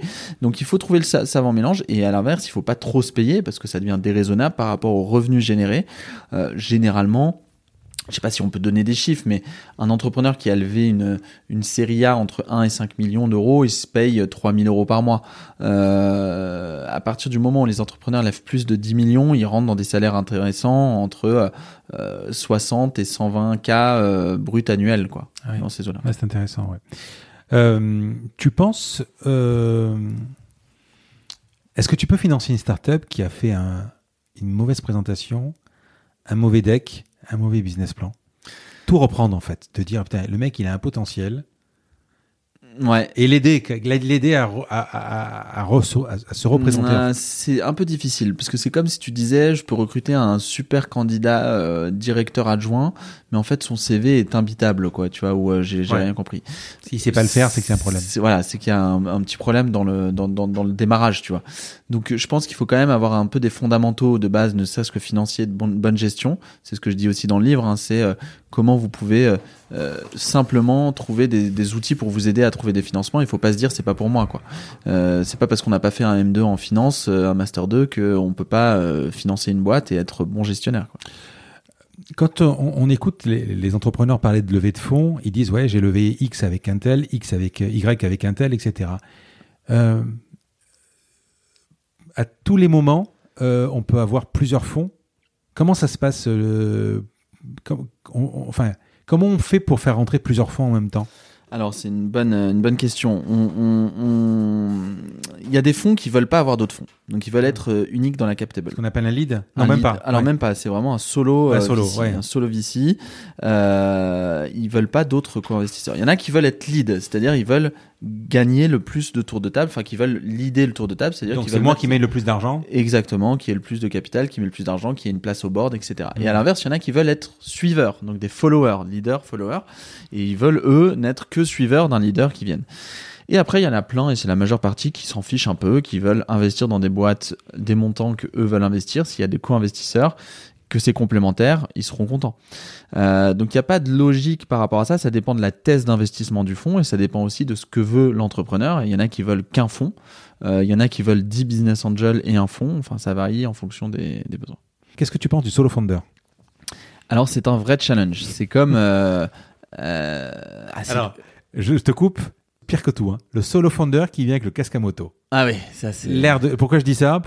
Parce que... Ils forcément, quand vous investissez, vous avez peur qu'il se tue, quoi. Ouais, exactement. C'est une très très bonne remarque.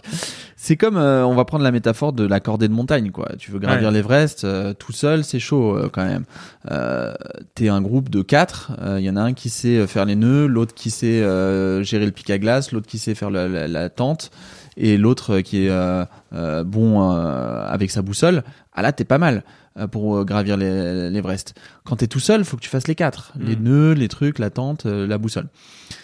Donc la métaphore te répond un peu à la question directement, c'est-à-dire que c'est plus challenging pour un entrepreneur d'être solo founder, mais c'est pas impossible.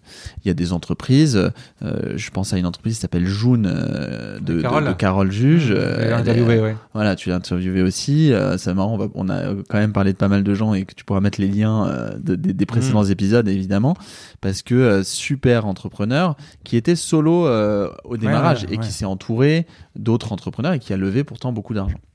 Donc en fait, si on est solo founder et qu'on veut développer une entreprise très vite, très loin et forte, nécessairement il va falloir faire venir d'autres talents et les faire venir dans le capital. Alors ils seront pas associés et fondateurs, fondatrices dès, le démarrage, mais ils seront euh, dans, dans, le, dans, le, capital euh, pour le développement du projet. Donc mesdames, messieurs, si vous êtes euh, solo founders et que vous faites du parapente, surtout vous n'en parlez pas. Ouais. Moto et parapente, faut, pas, faut pas le mentionner aux investisseurs. que du, tennis et du ping-pong. Voilà, exactement. Voilà. Euh, on va parler des rounds d'après. Euh, comment sait-on On a dit tout à l'heure, en tout début de podcast, quand lever de l'argent, mais comment relever de l'argent? Alors, j'ai rencontré aussi des, dans des épisodes des gens qui ont fait des, des séries B tendues, par exemple. Je crois que c'est Rodolphe de, de Spendesk, mhm. il me semble. quand lever de l'argent, c'est quand on n'a plus, euh, il n'y a, plus d'essence dans la machine. Alors il y y y a les deux. Là, c'est moins grave. Par contre, tu, tu disais tout à l'heure, oui, euh, il faut pas lever de l'argent quand on est. C'est-à-dire que en fait, les investisseurs euh, régulièrement, on se voit euh, quand on est mm. entrepreneur et investisseur, tous les mois, deux mois, trois mois, il y a des reporting, euh, donc des, des des documents qui permettent de suivre l'évolution de l'entreprise. Il y a toutes les entreprises ont ça, euh, un mur de cash. C'est-à-dire quand est-ce qu'ils auront plus de cash, plus de trésorerie pour continuer à développer l'entreprise telle qu'elle est. Euh, ce mur est plus ou moins loin en fonction des dépenses et de l'argent qu'on reçoit, des clients, de l'extérieur, etc. Les entreprises qui ont levé beaucoup d'argent ont un avantage, c'est qu'elles ont beaucoup d'argent, qu'elles peuvent se développer vite. Et le désavantage, qu'il faut mettre cet argent au travail, donc dépenser beaucoup et aussi vite.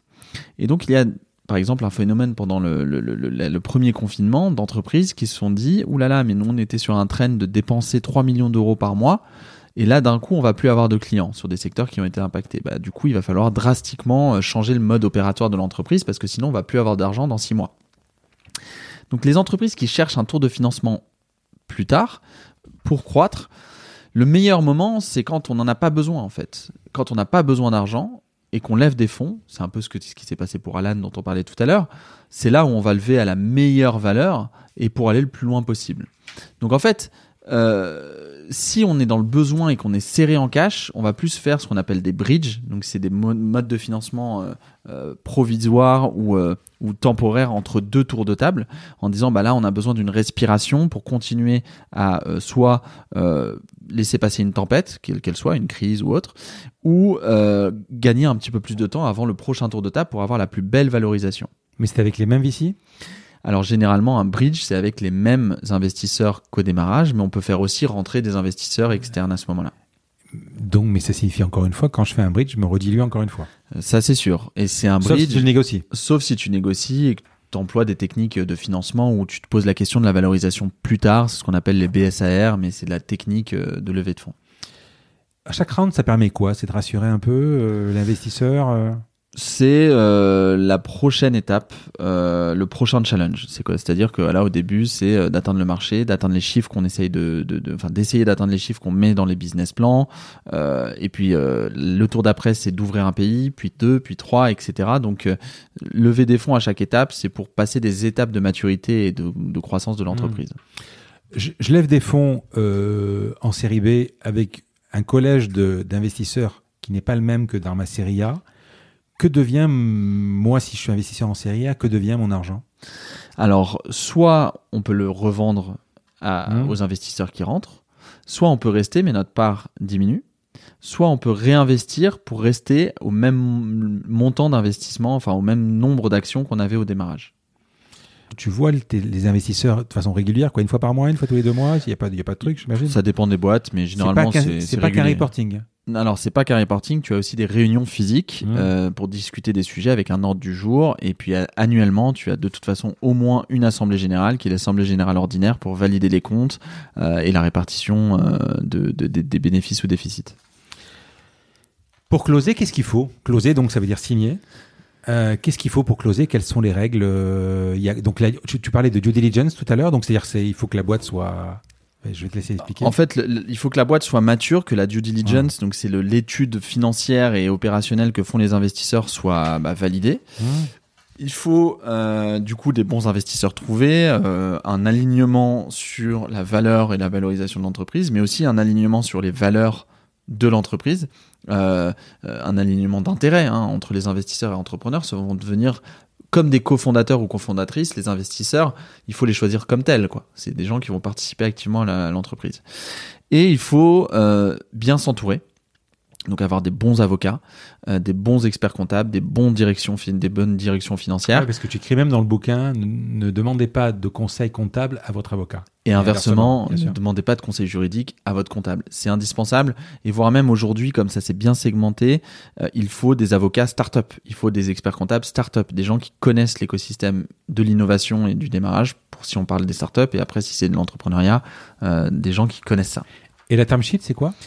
Alors la term sheet, c'est un mot anglais qui euh, veut euh, dire en fait c'est une, lettre d'intention détaillée ou c'est un, un, préaccord, euh, une, une, pré, un pré pacte d'actionnaires. Donc ce sont les clauses qui vont encadrer l'investissement qu'on donne. C'est-à-dire que c'est pour ça que même si on a un chèque d'un million d'euros, il peut être différent d'un investisseur A à un investisseur, un investisseur B, notamment sur les conditions de gouvernance que vont exiger l'un ou l'autre.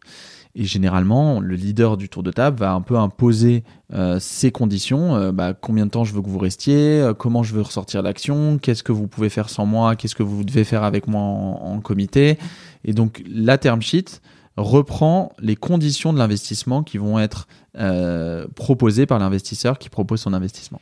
Quand un VC va investir, donc on va prendre des, des parts, mm-hmm. c'est processus classique, c'est-à-dire changement de statut euh, classique du, du, au tribunal de commerce Ouais, généralement, c'est quand on a euh, euh, un, un, tour de table ferme, c'est-à-dire pas un bon de souscription d'action mmh. ou autre. effectivement, il y a beaucoup de paperasse et d'administratif et de juridique, donc il y a un procès verbal euh, de, d'annonce de, la levée de fonds, extraordinaire, l'assemblée extraordinaire, disant on va augmenter le capital de temps, vous avez tous le droit de participer autour de table, mais on a des nouveaux investisseurs qui veulent rentrer, est-ce que vous les autorisez à rentrer autour de table, selon les statuts et les packs d'actionnaires précédents? Ensuite, on ouvre un compte d'augmentation de capital dans une banque, les investisseurs signent des bons de souscription des actions, font un virement vers le compte d'augmentation de capital avec la somme exacte. Une fois que toutes les sommes sont réunies, la banque délivre une attestation au président de la société qui peut faire un, procès verbal de constatation de l'augmentation de capital. Et euh, derrière, euh, ils pourront débloquer les fonds et ils iront dans le compte. C'est en une seule fois les fonds toujours, quasiment? Quand on fait une augmentation de capital euh, en dur, entre guillemets, c'est en une seule fois. C'est à chaque tour de table. Hmm. Après, on peut, on peut délivrer des bons de souscription, on peut faire des comptes courants d'associés. Il y a plusieurs manières de faire venir de l'argent de la société hors euh, levée de fonds dur. Euh, après, donc on le voit, c'est que c'est beaucoup de paperasse, de juridique. C'est pour ça qu'il faut anticiper aussi euh, quand on fait une levée de fonds tout ce temps-là de closing. C'est-à-dire que quand, à partir du moment où j'ai nos trois investisseurs qui me disent OK pour 3 millions, entre le moment où ils me disent le OK et le moment où l'argent est dans le compte en banque, il se passe parfois 2, 3, 6, 1 an. 6 euh, mois, un an parfois. Et on peut revenir en arrière. Et on peut revenir en arrière, retour à la, boîte, La boîte, j'imagine que la boîte. Enfin, moi, je, je, donne mon exemple. Quand j'avais un journal d'annonce immobilière et euh, j'ai vendu en 2008, juste un peu avant la crise des subprimes. Et euh, entre le moment où on a signé le, le la lettre d'intention et le moment où j'ai vendu, il s'est passé la crise. Je sais pas comment. Le marché évidemment s'est écroulé, pub et immobilier, t'imagines. Je sais pas comment il m'a pas demandé de nouveaux chiffres parce que sinon il aurait jamais acheté quoi. Ouais. Bon, j'ai vendu et puis puis voilà. C'est clair. Mais mais euh, mais euh, donc évidemment la situation peut se dégrader. C'est ça. Comment garantir que la l'argent va être utilisé et que je vais pas moi qui vais recevoir 2 millions d'euros acheter aller m'acheter une Lambo euh... ah, Alors ça, il y a peu de choses qui peuvent. Il y a l'encadrement de la loi, c'est ce qu'on appelle la faute de gestion. Ouais. Et les dirigeants doivent remplir l'utilisation des fonds et de, des structures de l'entreprise pour atteindre l'objet social. Donc euh, si l'objet social c'est d'acheter des lambeaux, euh, bah tu peux.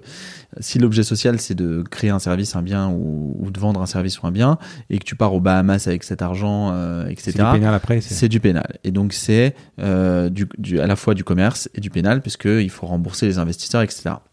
Donc tout l'enjeu réside dans le fait que aussi les entrepreneurs doivent bien gérer leurs dépenses et leur argent euh, dans le but de l'objet social. Et si ça échoue, ben, tout le monde aura perdu, pour X ou Y raison, hein, mais euh, tout le monde aura perdu, même s'il y a parfois beaucoup d'argent en jeu.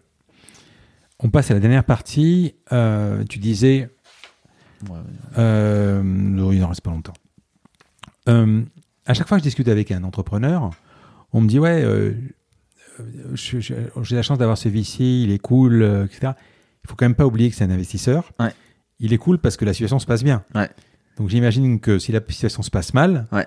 il, il, il, doit changer, il doit retourner sa casquette. Exactement. Et c'est comme un mariage et un contrat de mariage, un pacte d'actionnaires. C'est euh, c'est bien de prévoir toutes les solutions quand ça se passe bien, mais il faut surtout voir quand ça se passe mal parce que dans la plupart des temps, ça se passe pas comme on l'a prévu et potentiellement mal. Il y a moins de clients, il y a des embrouilles, on n'est pas d'accord, etc. Et il faut pas que ça devienne un poison parce que ça peut bloquer et congestionner des entreprises. Mmh. Euh, les entrepreneurs, quand un investisseur investit, ils ont légitimement ces investisseurs euh, le besoin de voir les entrepreneurs rester dans l'entreprise. Donc c'est pour ça qu'on prévoit des clauses disant bah tu restes de vesting, on en parlait tout à l'heure, ou de lever, euh, tu dois rester tant de, tant de mois ou tant d'années pour développer l'entreprise. Et si tu pars avant, bah tu me rends tes actions à moindre coût. C'est comme un entrepreneur euh, qui construit une maison, s'il se barre au moment euh, d'attaquer le premier étage, euh, bah, vous avez que la moitié de la maison et vous n'avez pas la valeur de la maison totale. Donc il y a, y, a, ce genre de clause et ce genre de relation entre les entrepreneurs et les investisseurs tout au long de la vie de l'entreprise. Anthony Bourbon de FID m'a parlé d'un bad liver, c'est quoi? Un bad liver, donc c'est quand l'entrepreneur ou les entrepreneurs, mais l'entrepreneur part d'une mauvaise manière de l'entreprise pendant le temps de vesting qu'il avait. C'est-à-dire que, imaginons un entrepreneur qui part pour faute, euh, grave ou lourde, mmh. euh, qui démissionne.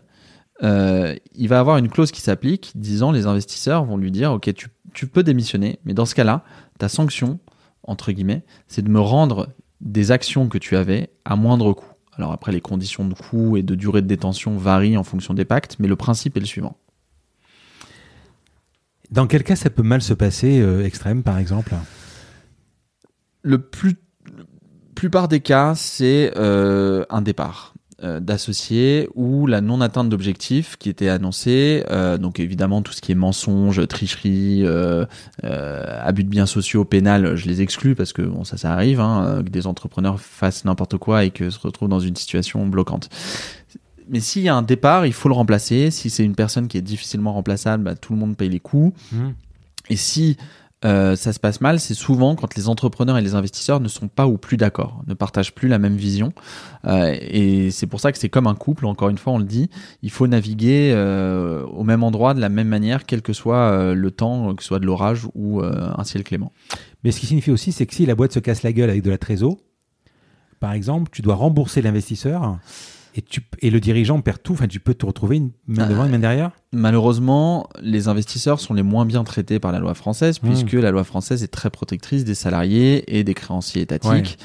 Donc, s'il y a de la trésor et que la boîte échoue ou s'arrête, le temps de rembourser d'abord les salariés, puis l'État, la TVA, l'URSSAF, etc., puis les créanciers de l'entreprise, euh, à savoir les clients, prestataires, partenaires, euh, fournisseurs, il reste peu d'argent pour les investisseurs in fine. Quoi. Donc c'est les moins bien lotis, c'est pour ça que le risque est élevé. quand on est entrepreneur, quand on est investisseur, le risque est élevé, mais le potentiel est important.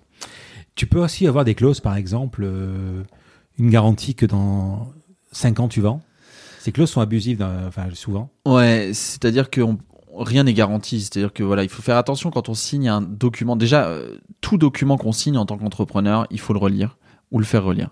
C'est hyper important. Et alors encore plus un pacte d'actionnaires ou un procès verbal ou euh, etc. Il faut vraiment avoir un avis externe parce qu'on euh, peut lire entre les lignes, etc. Et des, des obligations de sortie euh, en termes de temps, de durée, etc. Ça reste quand même très rare. Il y a des, des, des, clauses de sortie partielle ou de levée potentielle qui peuvent être prévues, mais c'est beaucoup beaucoup d'imprévisibles. Parce que de toute façon, la plupart du temps, quand ils investissent, ils investissent quoi 7 ans? Alors, la durée de vie des fonds est entre 7 et 10 ans. Et une durée d'investissement peut être plus ou moins longue. au, bout de 7 ans, il y a une échance quand même. Qu'est-ce qui va se passer? Le fonds a une échéance de revendre l'entreprise. Donc, soit euh, ils réussissent à le revendre euh, à des, des, d'autres fonds, etc. Soit elle reste dans le portefeuille, mais ils pourront pas réinvestir. Donc, soit, soit ils le revendent à d'autres fonds, soit ils peuvent le revendre aux associés. Aux associés. Soit ils le revendent, enfin, soit il faut une IPO soit un, un corporate donc euh, qui, qui, rachète un grand groupe. Ou un groupe. ou une IPO ou une IPO voilà. Soit du ils peuvent prolonger aussi. ils peuvent prolonger mais ils ne pourront plus réinvestir parce que le fonds aura euh, épuisé sa capacité d'investissement. Plusieurs VC qui ont des, des échéances différentes ça peut compliquer les choses? Alors ça peut oui et non. C'est-à-dire que quand on pose la question aux entrepreneurs, il faut qu'ils vérifient justement les échéances du fonds. Un fonds qui a plus qu'un an de durée de vie et c'est son dernier investissement, c'est moins sexy qu'un fonds pour lequel c'est son premier investissement. C'est sûr. Euh, après, euh, euh, ça ne veut pas dire que c'est mort et qu'il réinvestira plus ou qu'il va réinvestir même si c'est son premier investissement. Mais il faut bien voir ça. C'est un investissement qui est en fin de vie, de cycle de son fonds d'investissement. Il pourra pas réinvestir. Donc, ça va être compliqué pour lui d'avoir une relation moyen-long terme. Pour terminer, euh, pour résumer, un VC, c'est quand même intrusif. Un VC, c'est. plus mettre à bord. On n'est plus le mettre à bord. On est encore la métaphore de la voiture. Hmm. Euh, un VC, c'est un associé. Moi, j'aime bien les VC qui disent je suis ton associé. Euh, je suis pas ton investisseur. Un associé, c'est quelqu'un qui va prendre parti à l'avenir de l'entreprise, la gouvernance, tout est question de voir à quel point. C'est quoi la pondération de cette participation? Est-ce que c'est sur quelle décision, etc. Mais en tout cas, on n'est plus le maître à bord, on n'est plus le seul à décider, et on ne peut pas faire sans euh, et faire comme s'il n'existait pas. On a fait le tour.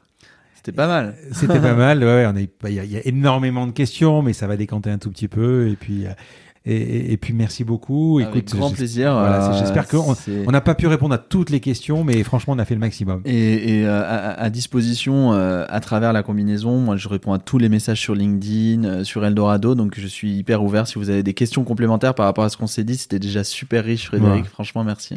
À bientôt. À bientôt. Merci. Ciao. Je vous remercie d'avoir écouté cet épisode.